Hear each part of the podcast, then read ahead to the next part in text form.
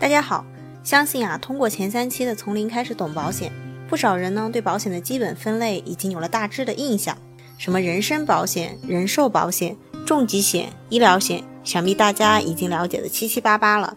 那么除了上述的分类标准保险标的来对保险进行分类的话，我们常常听到的消费型保险以及储蓄型保险又是什么呢？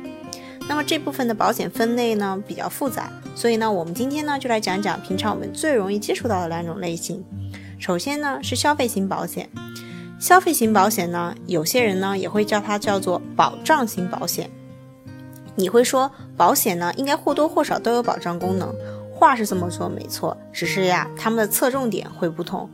消费型保险就是实实在在的只提供保障功能，也就是说你花出去一笔钱。去买一份保险来保障你的人身或者财产安全，保险到期后呢，基本上不会有钱返给你。这类保险的特点呢，也就是费用低，保障额度呢会比较高。第二种呢是储蓄型的保险，这类型的保险呢与消费型保险最显著的区别就是，这是一个保险到期后还能取出一笔钱的保险，有点像你把钱存银行，银行呢还会额外给你一部分保障。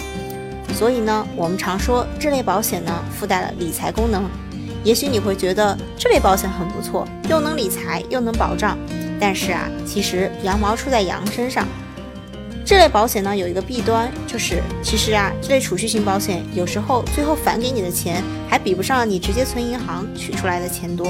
所以说呢，这类型的保险一般每年交的保费也会大大高于消费型的保险。不知道大家对于今天消费型和储蓄型保险的区别都弄懂了没有？那么我们今天的精算师讲保险就到这里了，下一期欢迎再收听我们的从零开始懂保险。